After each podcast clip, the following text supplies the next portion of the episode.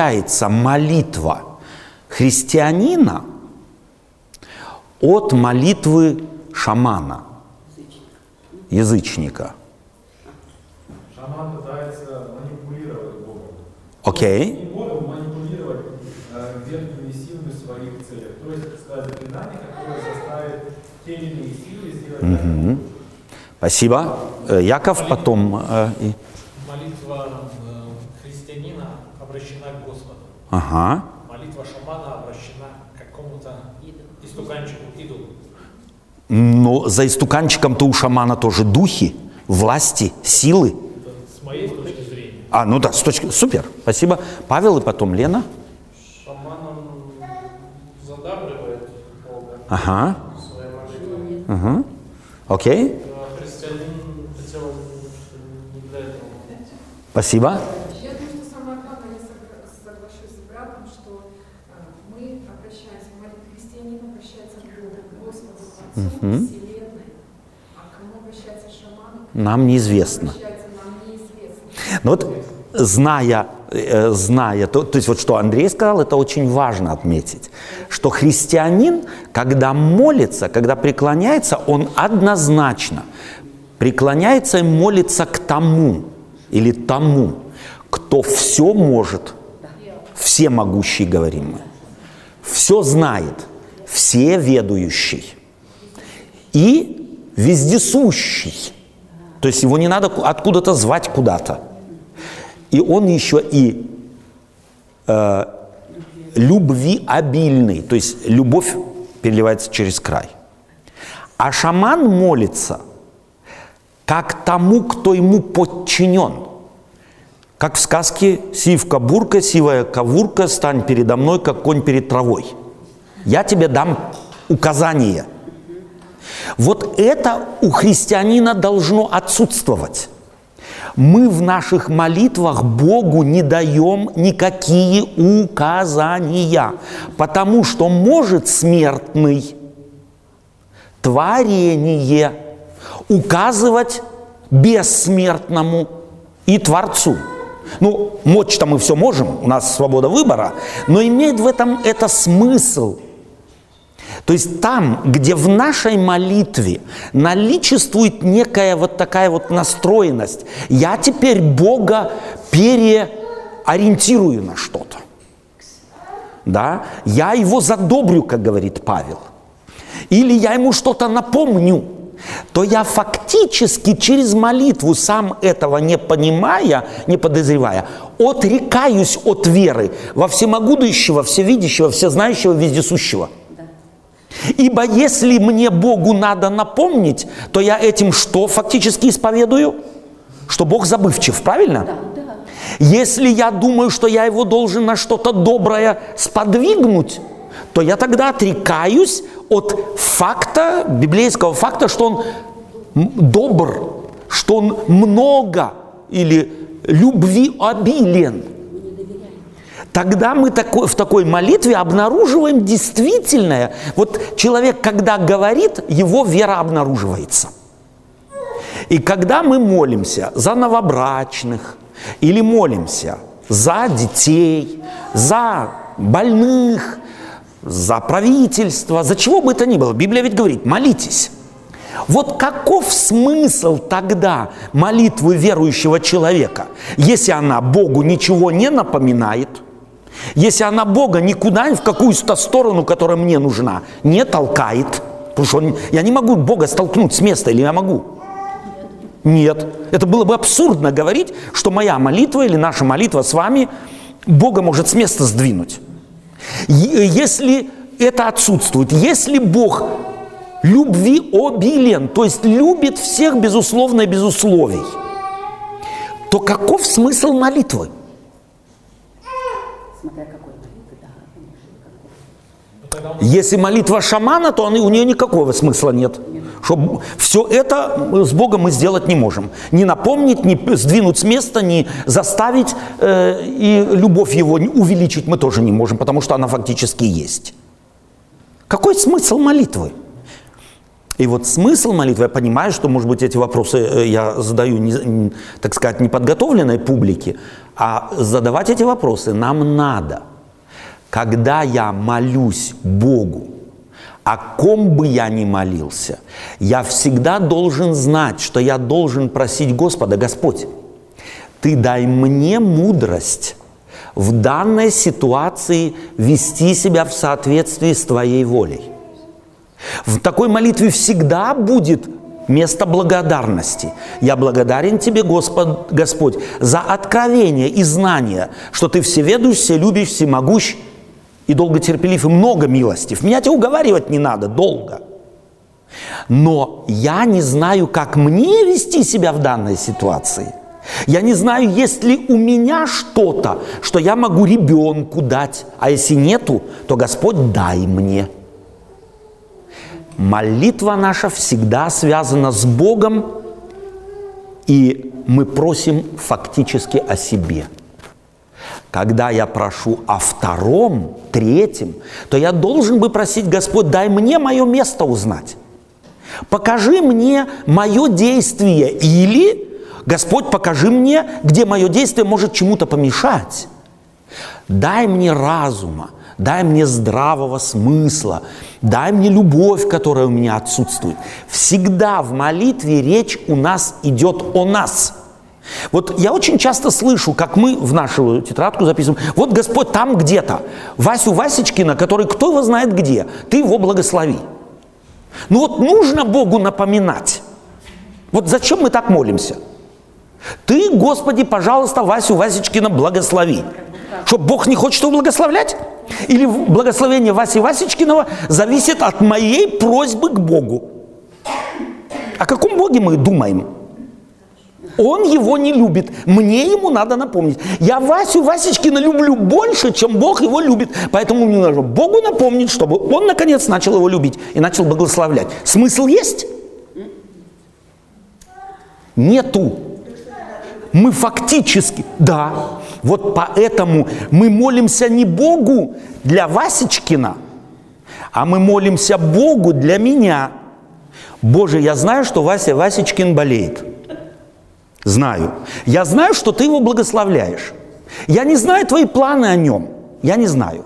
Но я и не знаю, как мне относиться к нему. Как молиться? Как, как молиться мы уже учимся сейчас. А вот как, как, каково мое место по отношению к нему? Говорить мне с ним о болезни или нет? Дать ему какие-то рецепты или нет? Съездить к нему или нет? Позвонить ему или нет? Или просто молчать, потому что ну я и поехать поеду, ничего не скажу, а может быть напротив, Вася Васечкин мне в прошлом так насолил, что я ничего доброго ему сказать не могу. Мое появление на горизонте его, так сказать, еще больше в стресс ввергнет, понимаете? То есть на самом деле нам нужно начать осмысливать, почему мы и как молимся. У многих христиан в их молитвах так много шаманизма, что они сами того не замечают, хотя они думают, что они христиане. Вот если я о Якове молюсь, он мой брат, мы, братские у нас отношения, и я, он меня попросил, молись обо мне. Надо мне молиться? Надо. Но как? Не Боже, благослови Якова, а я сижу и пальцем не шевелю. А Боже, я знаю, коль скоро мы братья, ты можешь через меня Якова благословить. Открой мне глаза, как? Как я могу быть благословением, благословением для моего брата? Что ты его благословляешь, это я знаю. Или вы сомневаетесь? Нет. Не сомневайтесь, что Якова Бог будет благословлять? И без моей молитвы тоже? Конечно. Или, или от моей молитвы зависит его благословение? Нет. Следовательно, в, в чем смысл молитвы? Господь, помоги мне быть Ему, коль ты скоро нас свел, Ему благословением. А если ты где-то, Господь, замечаешь во мне, что его раздражает и так далее, то дай мне заметить это, чтобы наше братство укреплялось, а не разваливалось. Чувствуете, в чем суть молитвы? Молитва всегда это просьба Бога помочь мне в любой ситуации разобраться в моей позиции. У меня болеет бабушка. Господи, надо о ней молиться? Да. Да. Но как? Господи, у меня болеет бабушка. Я не знаю, как с ней быть. У меня ни слов ей нет. У меня терпения к ней нет. А что, он не будет исцелять без моей просьбы? Ну. Что будет дано?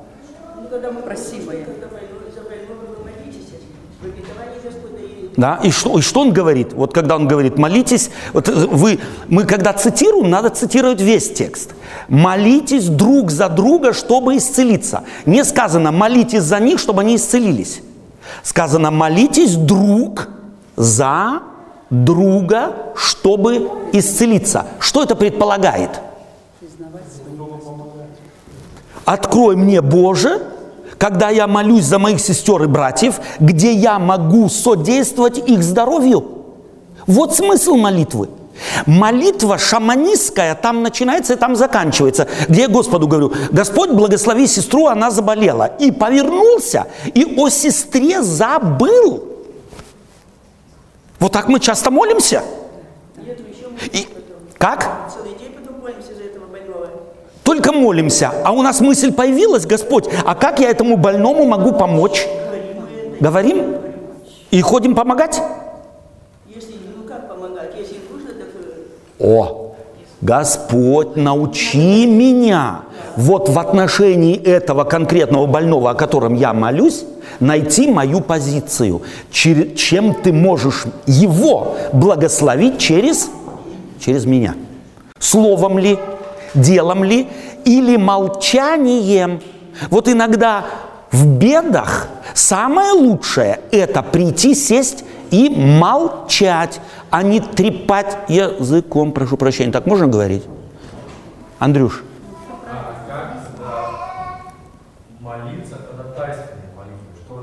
вот что предполагает ходатайственная молитва? Что предполагает? Вот прежде всего, ходатайственная молитва, пример ходатайственной молитвы, это пример, где апостол Павел говорит, молитесь о, как правителях говорится, да, кажется, он, О он- всех человеков. Не, о всех человеках, еще о ком? О начальствующих, вот так, да, у апостола. Он о начальствующих. Вот давайте возьмем конкретный пример. Это значит, перенесено в наш 21 век, в город Эссен, в Германии. О ком нам надо молиться? А Меркель надо молиться? Надо. А мэри нашего города надо молиться? Надо, конечно. Надо молиться. А э, как ее звать, нашу министр э, нашей земли? Крафт. Надо молиться? Надо? Или на- не, не надо? А Меркель надо, а мэри города надо, а Крафт не надо. А всех надо, за всех. Вот теперь. Почему? И вот заметьте, когда апостол Павел и кому дает этот- эту рекомендацию? Кто помнит? Кому? Римлянам. Жили они где? В Риме. По христианскому представлению там, где стоит престол сатаны. То есть для христиан э, кесарь и его престол, там это был престол сатаны. Если я о ком-то думаю, что у него престол сатаны, и он сам сидит на нем, то, он- то какое у меня отношение к нему? Хорошее? Хорошее? Нет, не будет хорошее, понятно. И вот смотрите, что апостол Павел хочет, чтобы мы начали молиться о правителях. А очень христиане были склонны правителя своей страны, Римской империи, любить. Были очень склонны? Нет. Почему нет? Они были страшно гонимы. Заметим ситуацию историческую. Они были страшно гонимы тем, кто сидит на престоле сатаны. А Павел говорит им, молитесь не только друг за друга, но еще и за правителей. Зачем? Даже за врагов. Чтобы у них За- отношения изменились. Супер, чтоб мое сердце к нему изменилось. Не он, чтоб изменился, а мое отношение к нему. Тогда христиане не будут некой, если хотите, потенциальным э, сговором заниматься и поднимать восстание против них. И при том злиться. Молитва такая имела в виду не кесаря. а имела в виду христиан, которые не были склонны любить своего врага. А если я врага не склонен любить, то я буду против него, его буду ненавидеть, а христианство разросло и было довольно солидной, масса людей очень быстро могло и собраться восстание. А? Давайте пойдем на Рим и косами и серпами забьем за, за это самое. То есть молитва ходатайственная предполагает, все христиане вместе собираются, думают о Меркель, не чтобы ей Бог чего-то дал, потому что Бог ее любит или не любит. Надо Богу напоминать, чтобы Он ей что-то дал. Нет, не надо. Бог не забывчив, и спать не ходит, и в отпуск не уезжает. А о чем надо молиться? О том, чтобы я Меркель любил, несмотря на то, что много ее шаги, действия и политика мне может не нравиться. Вот о ком надо молиться. Господи, думаю о Меркель, у меня мозги в пучок, помоги мне, помоги мне и помоги нам. Андрей и потом Владимир. Я считаю, что это один аспект, очень важный аспект, но есть также и другой аспект на самом деле, э, зная момент великой борьбы, что мы молимся других, чтобы, как сказать, э, дополнительно, ну, как бы сказать, благословение Бог и так будет благословлять. Но вот как, э, не знаю, как бы правильно выразить, Андрей, Андрей, я тебя прошу, ты только осмысли хорошо, а потом вслух скажи, потому что все, что ты сейчас скажешь, это чистейшей воды шаманизм. Понимаешь? Ну, пожалуйста. манил я Бога вас, потому что сатана просил вас сеять пшеницу. Я Петру говорю, про- Ага. что здесь Стоп, стоп, стоп, до конца текст, текст до конца.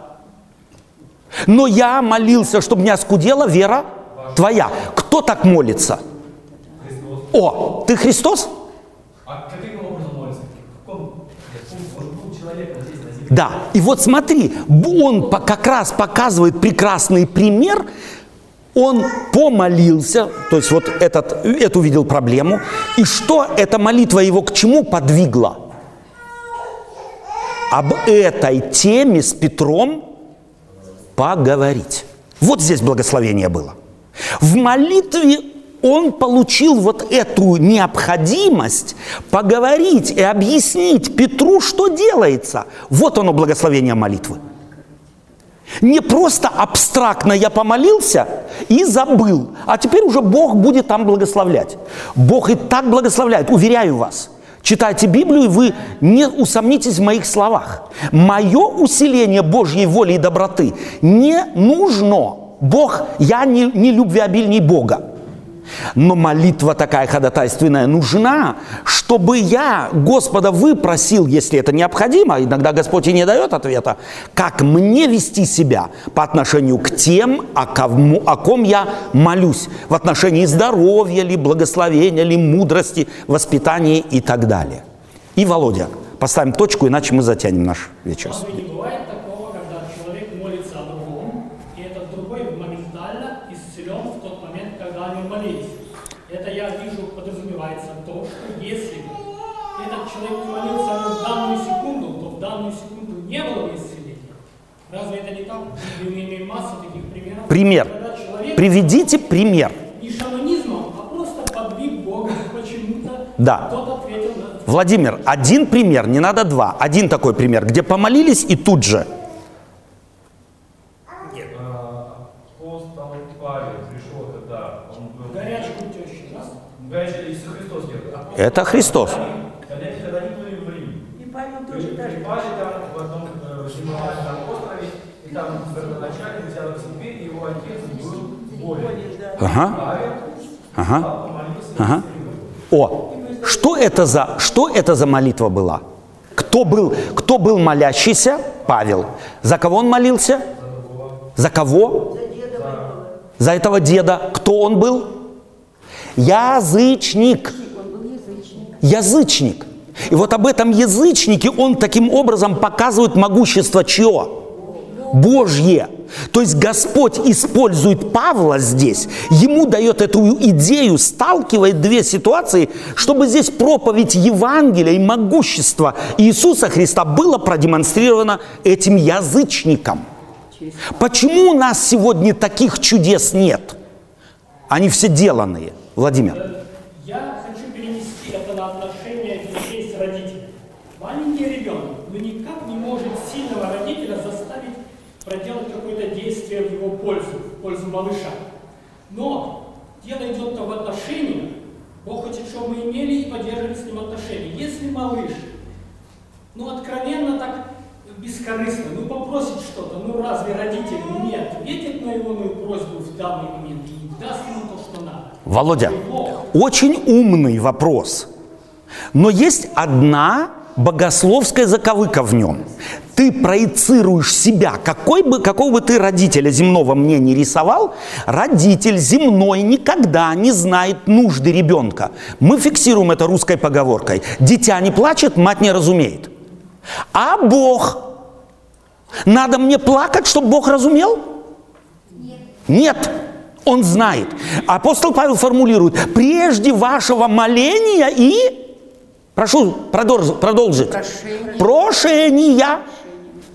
Зачем же наше моление нужно? Потому что он прежде нашего моления и прошения, чтобы мы мудрость получили, как с нашей бедой, с нашей нуждой, с нашей болезнью, с нашим неведением обходиться – Прежде нашего моления и прошения Он знает, наперед знает, Он Творец Вселенной. И мы Его никак и никуда не притащим, и не остановим, и не затормозим, и не заставим. Поэтому смысл христианской молитвы не в том, чтобы Бога заставить что-то сделать, а чтобы Бог нам дал мудрости, как в какой-то ситуации, и может быть, когда-то Бог и через тебя, или через меня, через кого-то, и исцелит кого-то. Но вследствие того, что мы поймем вот в этот момент, мне надо за этого человека молиться, чтобы исцелять. Это не будет мое действие на Бога, а действие Бога на меня. Всегда сверху вниз, а не снизу вверх. Всегда. И у апостола Павла это было действием сверху вниз. Павел понял, что сейчас нужно молиться, и Господь сделает через него. И он будет авторитетом для язычников, как представитель Христов. Так функционирует молитва. Яша?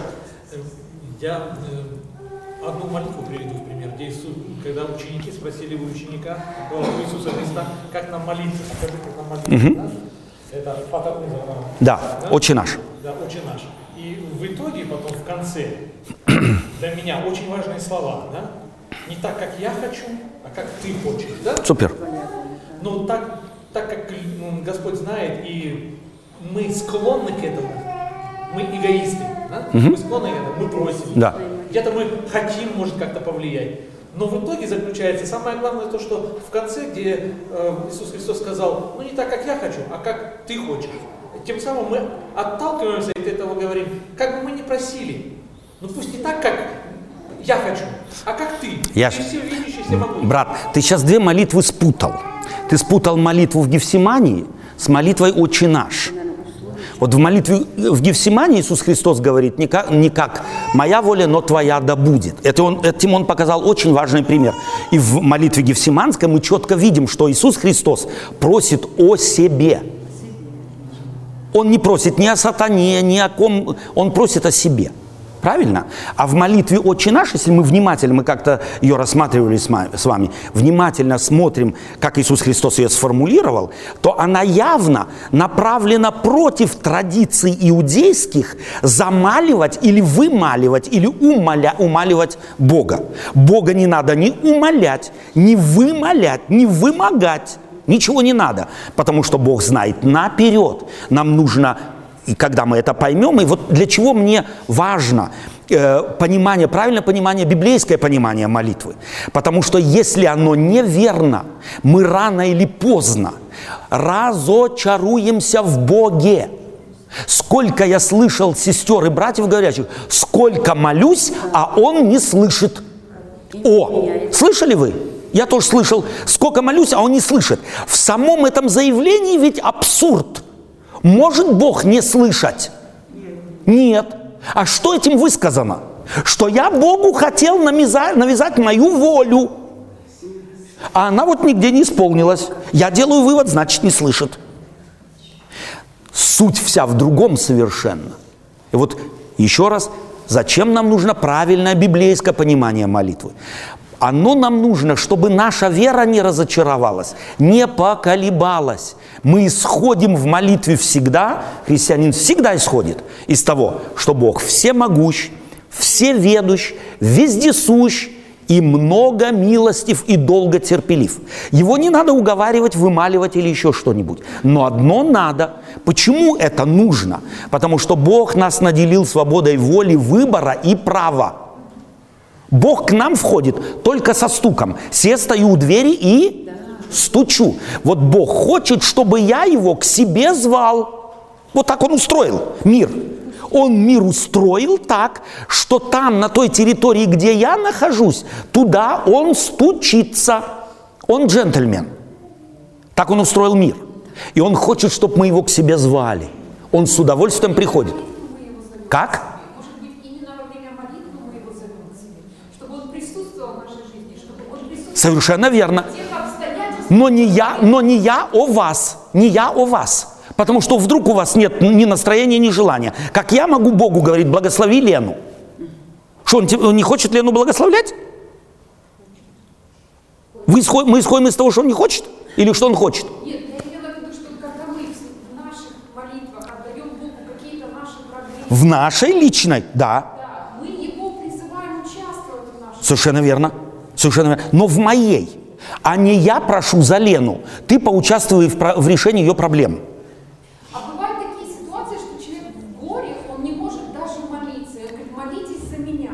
И говорит он абсолютную чушь. Ну, это правда. Ну это ж правда.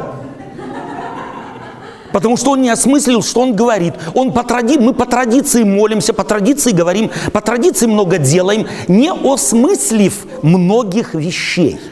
Я ни в коем случае не хочу вас убеждать в противоположном. Просто попробуйте, пусть это осядет. Смотрите на молитву из нескольких важных библейских данных, неоспоримых и вечных. Бог вездесущ. Аминь. Милостив. Аминь. Долготерпелив. Аминь. Всеведущ. Аминь. Любит безусловно и без условий. Аминь. Аминь. Вот из этих фактов пересматривайте вашу молитву. Присмотритесь к ней, как вы относитесь к Богу. И вы заметите, что во многих формулировках наших молитв мы многие из этих параметров, неоспоримых библейских, мы ставим под большой вопрос нашим поведением. Боже, благослови Лену. Ну, всегда мы так молимся. А что, Бог Лену не хочет благословлять? Как же я должен молиться? Господи, благослови через меня Лену. О, вот это нормально. Потому что я не знаю, как, как мне. Я проблема могу быть. Проблема не Бог и Лена, а я и Лена может быть проблемой. Я начинаю думать о себе, чтоб я не был препятствием, проблемой, нуждой, а благословением. Попробуйте, пусть осядет, возьмите себе время, появятся вопросы, подойдете, продолжим, будем с вами просвещаться на этот счет. Как вы думаете, может быть, мы еще чуть-чуть о молитве поговорим и закруглим, потому что у нас уже 4 часа, и если я сейчас начну проповедь, вам трудно будет меня остановить, и мы в 6 часов отсюда уйдем. Я не хочу мучить ни себя, ни вас, потому что, пото- э, да, потому что, ну, время тоже важно. В нас невозможно вливать без конца. Правильно же?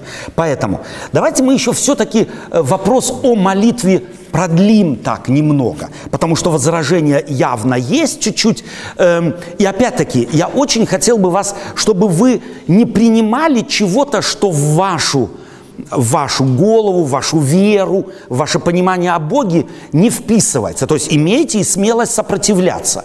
Но это сопротивление пусть не будет слепым. Вот мы всегда так делали, а как же теперь? Вот, знаете, я э, иногда вот э, слушаю людей, когда там на семинарах или еще где-то, на общественных э, библейских встречах, когда людям говоришь, ну вот что-то надо в твоей жизни изменить, да, вот мало ли, различные бывают вопросы. И люди в ступор, а как же теперь? Мы всегда так жили.